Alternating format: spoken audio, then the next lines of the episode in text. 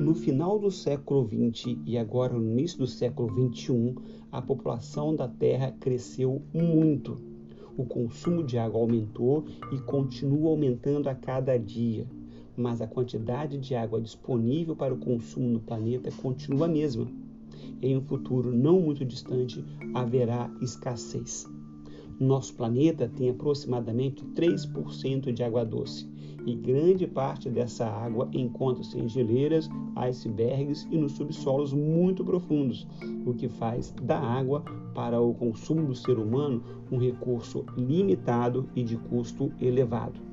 A água também é considerada um recurso limitado devido à sua má distribuição pelo mundo. Há lugares com escassez de água e outros onde ela surge em abundância.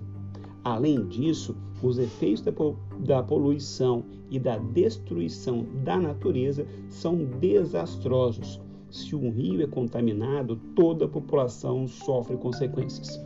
A água poluída pode causar doenças como cólera, febre tifoide, disenteria, é, amebíase, entre outras. Muitas pessoas estão sujeitas a essas e outras doenças porque moram onde não há água tratada ou não há rede de esgoto. Estudos mostram que quase a metade da população brasileira não recebe água encanada nem tem acesso ao saneamento básico. Os poluidores e destruidores da natureza são os próprios seres humanos, que jogam lixo e esgoto diretamente nos rios, e esses detritos, sem nenhum tratamento, matam milhares de peixes, entre outros animais aquáticos. O despejo de esgoto industrial também contamina a água e afeta diretamente as cadeias alimentares.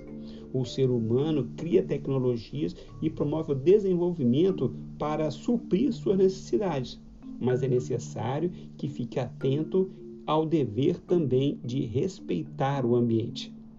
Usar a água de forma econômica e sem desperdício é, portanto, uma questão urgente. Nossas atitudes também podem colaborar para a conservação da água. Devemos sempre economizar água tratada, fechando a torneira quando nos saboamos no banho ou quando escovamos os dentes. Podemos, é, podemos utilizar também menos detergentes, pois esses produtos não se degradam facilmente e prejudicam os seres que habitam os cursos de água.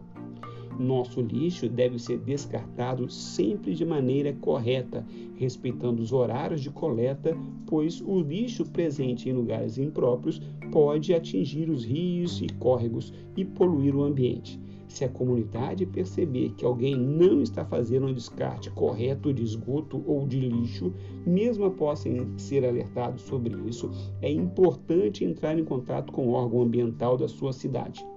A postura de cada cidadão reflete na cidade como um todo. Se cada um fizer a sua parte, muitos problemas serão resolvidos. Um caminho importante para a solução do problema é a educação para a formação da consciência ecológica, para a vida em harmonia com a natureza e para a convivência solidária entre as pessoas.